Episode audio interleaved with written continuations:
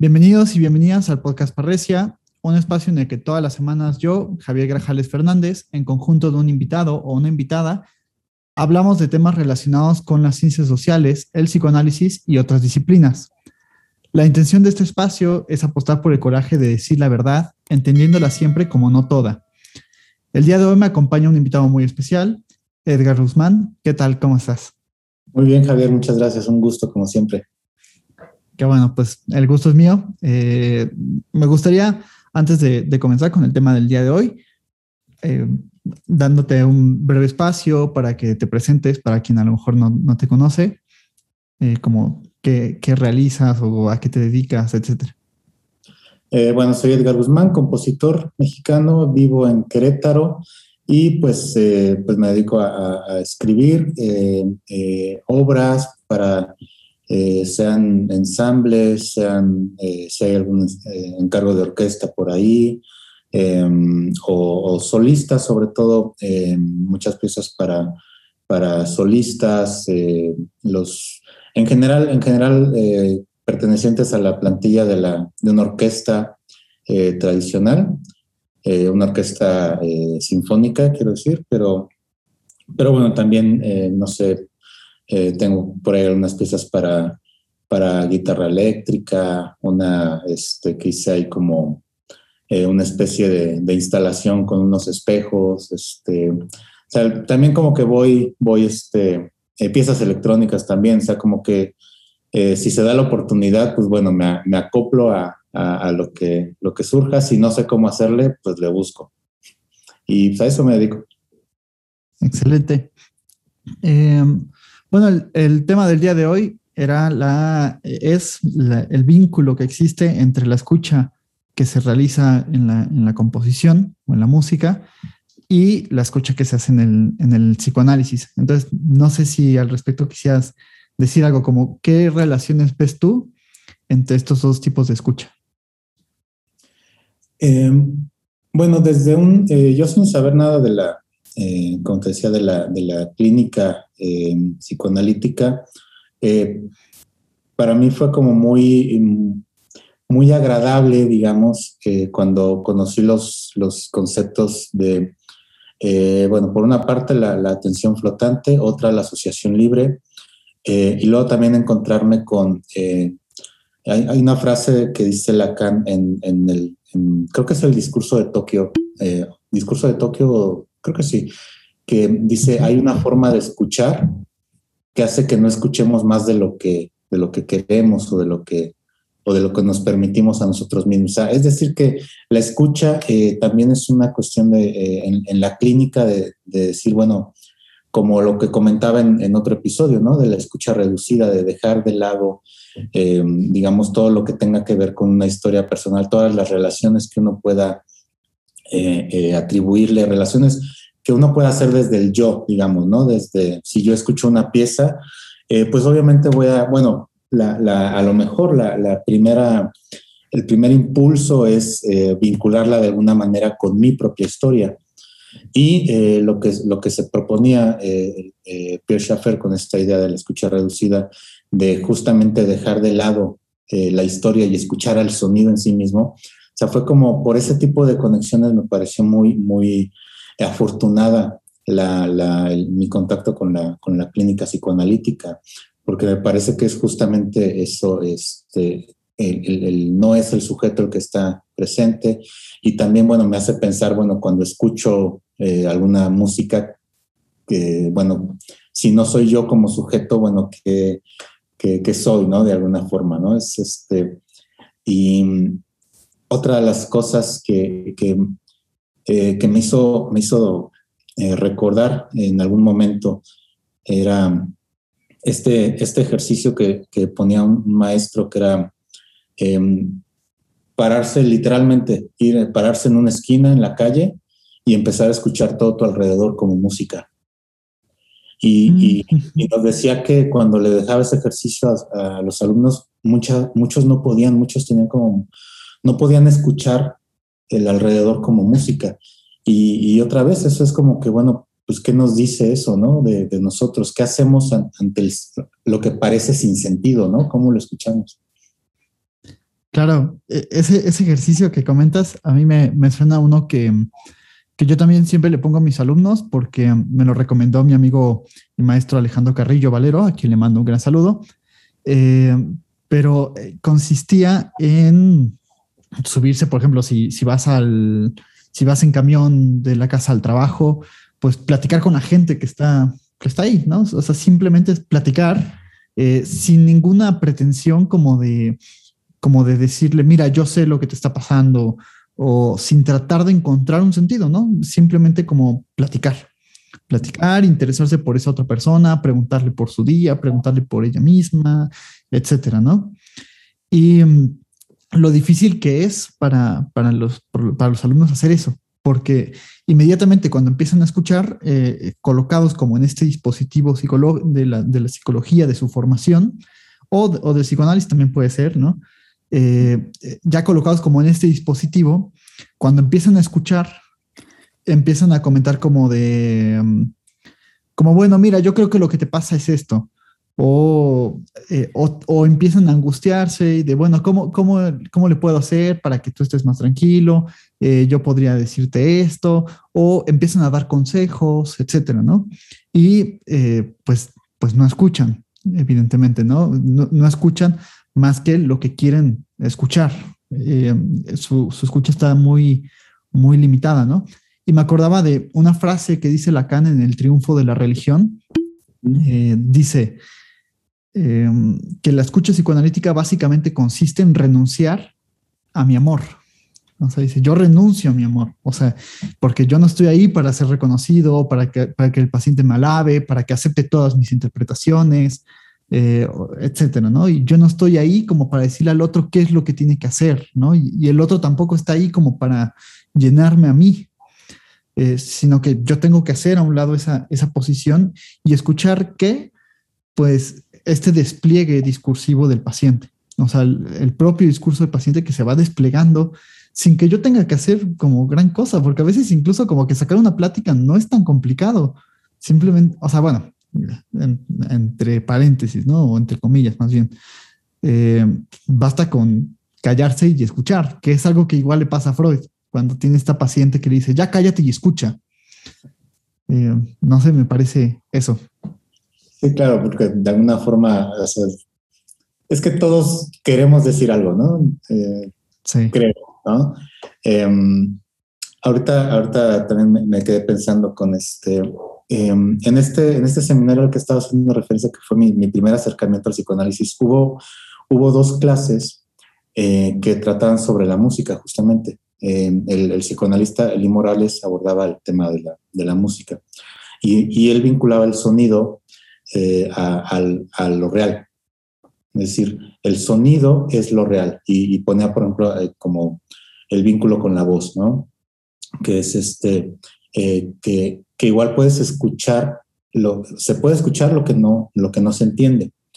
Y eh, que en ese, en ese no entender, en ese no saber, y en, ese, y en esa, digamos, eh, esto ya lo digo yo, en esa renuncia que mencionas, ¿no? De renuncia al amor propio, de decir, le voy a, le voy a dar estos atributos, le voy a dar este sentido, ¿no? O sea, es que sería, em, nos estaríamos ahí perdiendo la, justamente creo yo, de la, de trabajar, como dice Lacan, con la ética de lo real, ¿no? De, sino estaríamos ahí trabajando con nuestro narcisismo, con nuestro, o no sé, ¿no? Con nuestro yo, básicamente, ¿no?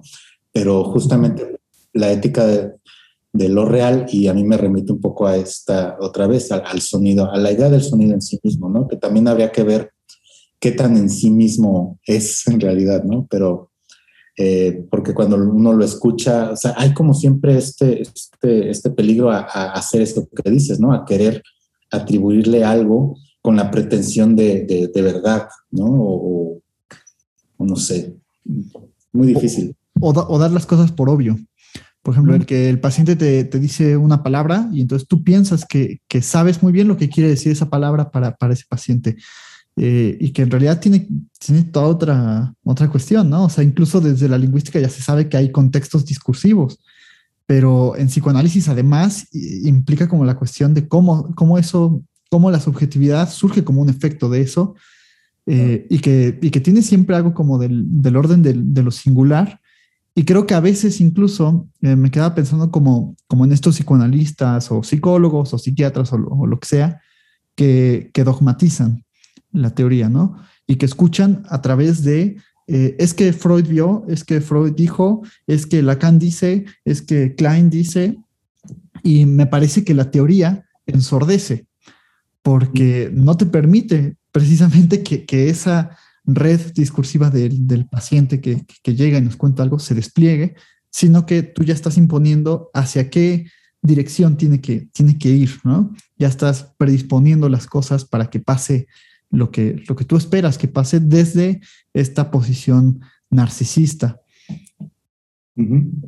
Ahorita, igual no tiene mucho que ver, pero, pero a lo mejor sí, no sé. Me acordé, el caso es, me acordé de una anécdota que está, está narrada en un libro eh, sobre eh, improvisación de este, este músico Wade Matthews, em, que, bueno, empieza el libro con una pregunta que dice, ¿qué hace este mi bemol aquí? Estoy parafraseando, pero es así, ¿no? Y dice, bueno, esta pregunta surgió en, un, en una clase o en una, donde había compositores y había teóricos. Entonces, em, bueno, la pregunta generó un silencio de entrada. ¿Qué hace este mi bemol aquí? Y, que dice, bueno, un compositor ya se, se armó de valor y contesta, no era qué hace, era por qué está aquí. Y, y contesta el compositor, no, pues porque suena increíble, porque suena muy bien. Y que le, responde un teórico, no, pero tiene que haber una razón más, este, eh, más allá de que porque suena bien, o sea, tiene que haber un sentido, tiene que haber este, algo, eh, una, una, mejor explicación, digamos, ¿no?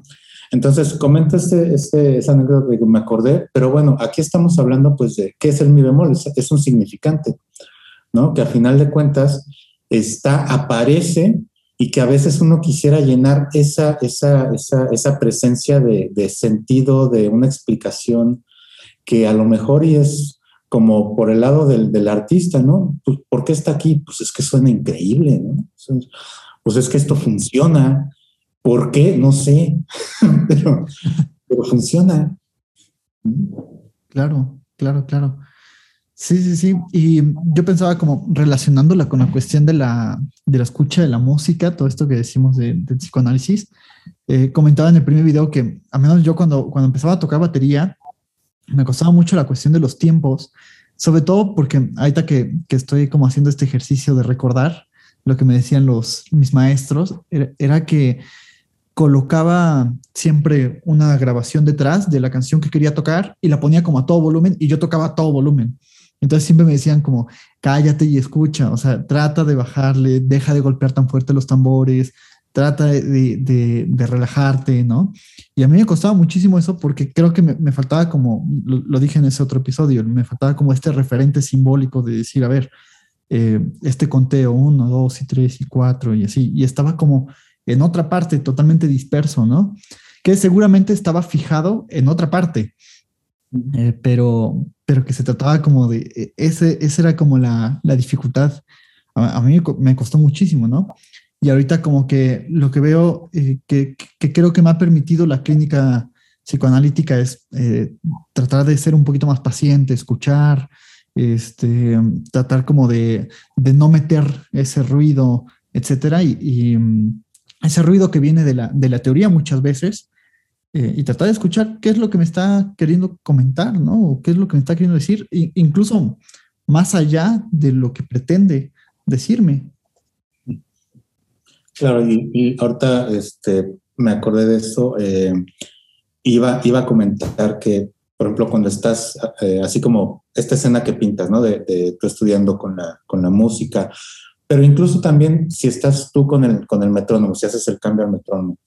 Pero de ahí pasar de eso, del estudio así uno solo, a pasar a tocar con alguien más, no puedes hacerlo si no escuchas al otro, ¿no? Es, o sea, es fundamental.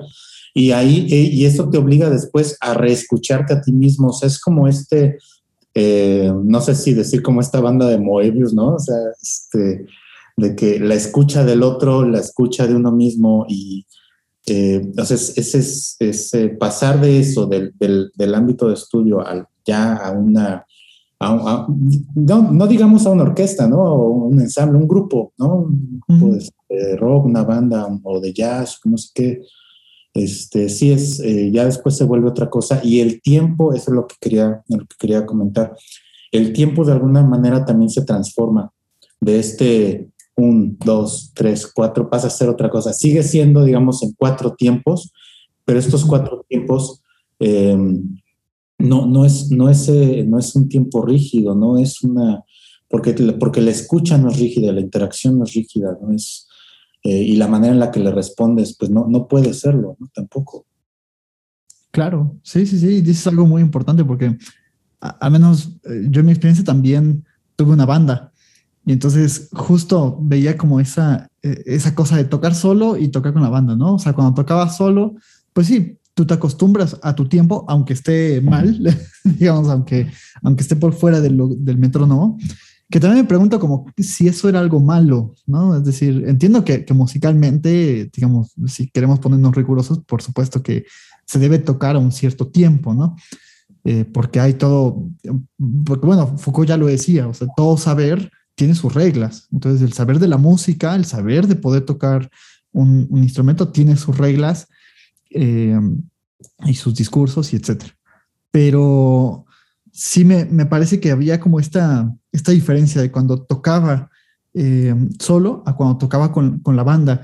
Y mm, yo veía que, las veces que mejor tocábamos era cuando, cuando fortalecíamos también esa amistad. O sea, como que era una cuestión de vínculo.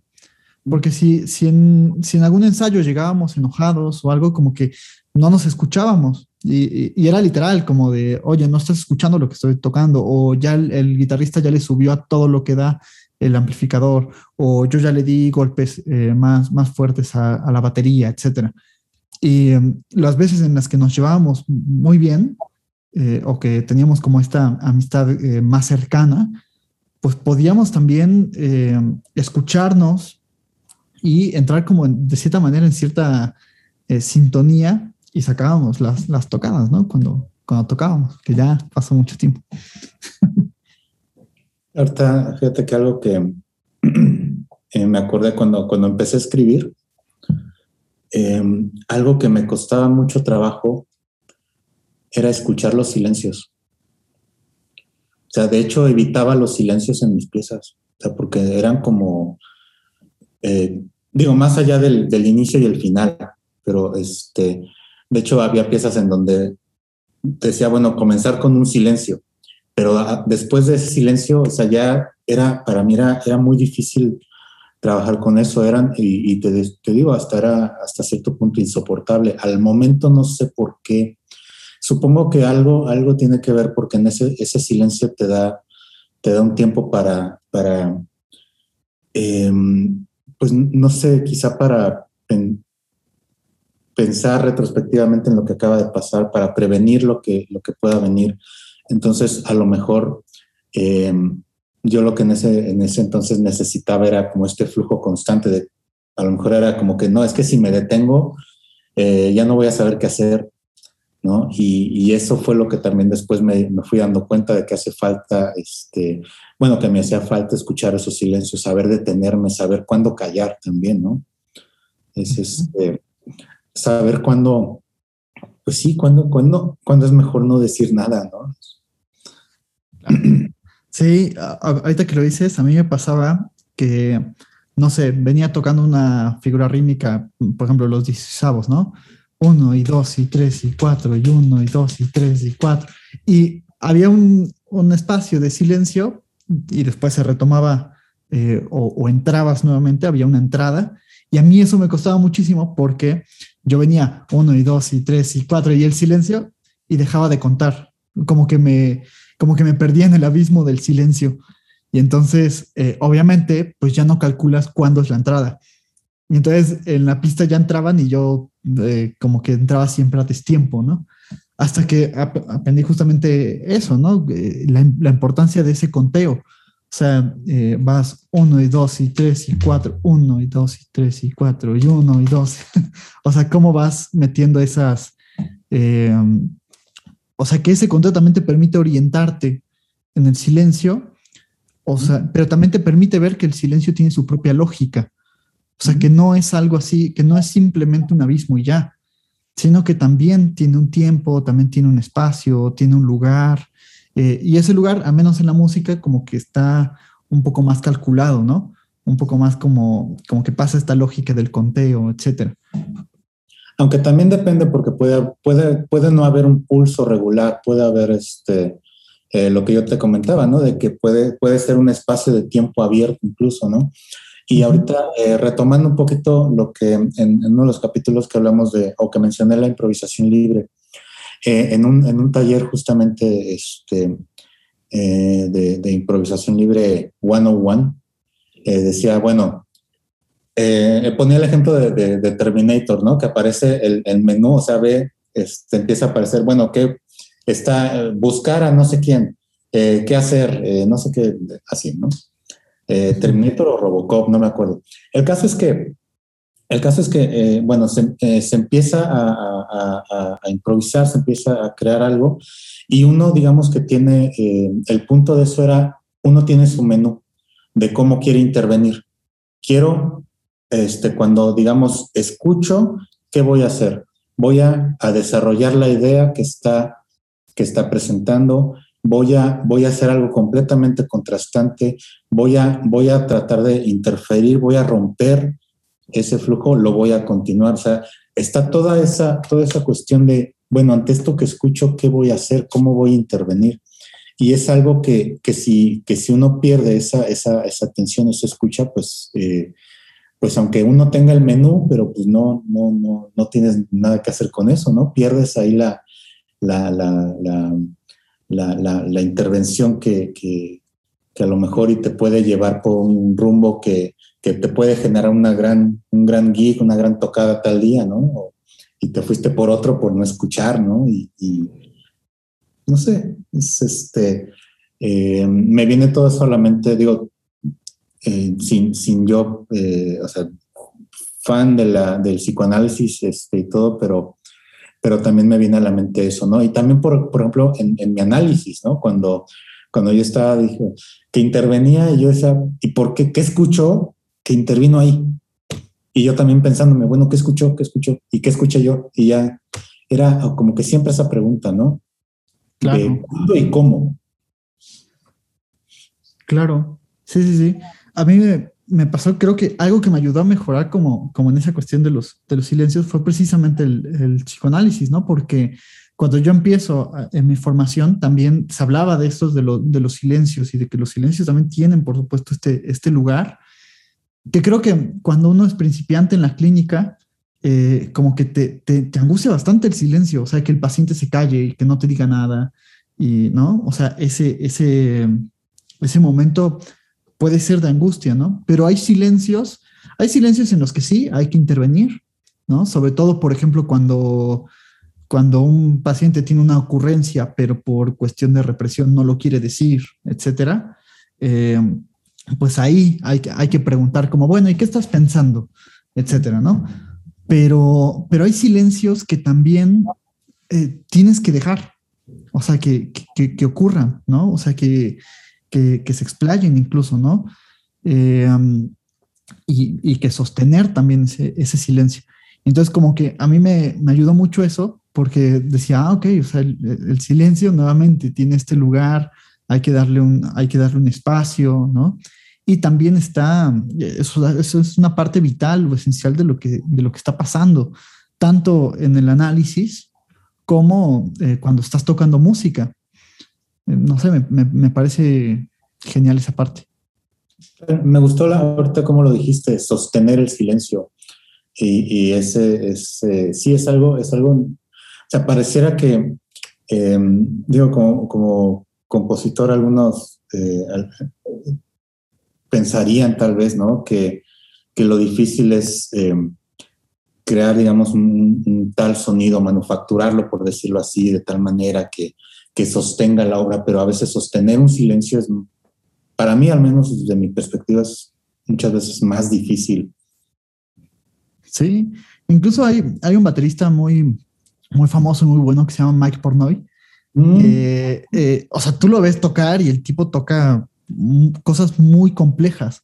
Mm. Ya le preguntaban como qué canción no podía tocar o, qué canción se le dificultaba. Y curiosamente él, él, citaba, ahorita no me acuerdo bien el nombre de la canción, pero él citaba una canción de los Beatles. Y, justamente dice, o sea, tú, escuchas a Ringo de los Beatles y, no es como que toque cosas muy eh, complicadas en el sentido de que pues son patrones rítmicos incluso simples muchas veces, ¿no? Pero la manera en la que entra, la manera en la que, en la que estructura, la, manera en la que toca es muy complicada, ¿no?